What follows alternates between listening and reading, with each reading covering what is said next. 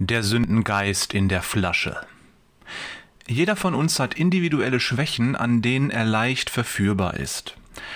Ich meine unsere Deformationen, an denen die Sünde ganz dicht unter der Oberfläche hockt wie ein Feind. Sie scharrt mit den Hufen und wartet nur darauf, losgelassen zu werden wie der Geist aus der Flasche.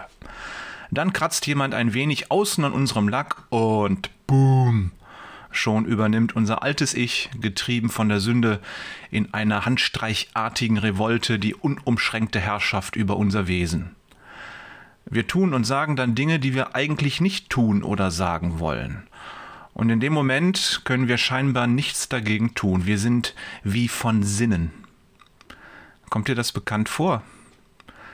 Manche Menschen kennen das vom Autofahren und es ist die Ungeduld, die hier oft reiche Frucht tragen darf.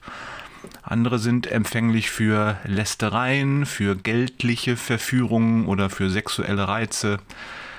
Ordne dich da selbst ein. Es ist wichtig, sich seiner Schwächen bewusst zu sein. Zum einen, um gerade für diese Bereiche um Hilfe und Heilung zu beten. Zum anderen, weil Gott in seiner unendlichen Weisheit gerne unsere Schwächen nutzt, um seine Stärke zu offenbaren. Holzauge sei wachsam. Werde dir deiner Schwächen bewusst. Wo gehst du schnell hoch? In welchen Situationen verlierst du gern mal die Kontrolle? An welchen Stellen geht deine Selbstbeherrschung schnell mal flöten?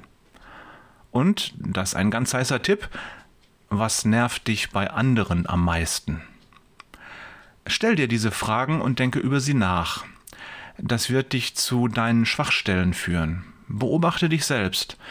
Das ist ganz einfach. Viele Menschen machen das die ganze Zeit, denn sie wollen einen guten Eindruck machen und keine Blöße oder Schwäche zeigen. Boah, wie anstrengend und wie vergeblich. Arme Weltmenschen. Du brauchst dich nur beobachten, um dich besser kennenzulernen. Und wenn du dich besser kennst, kannst du der Sünde und ihrer Verführung besser widerstehen. Denn weißt du, der Kampf gegen die Verführung beginnt nicht dann, wenn sie dich packt.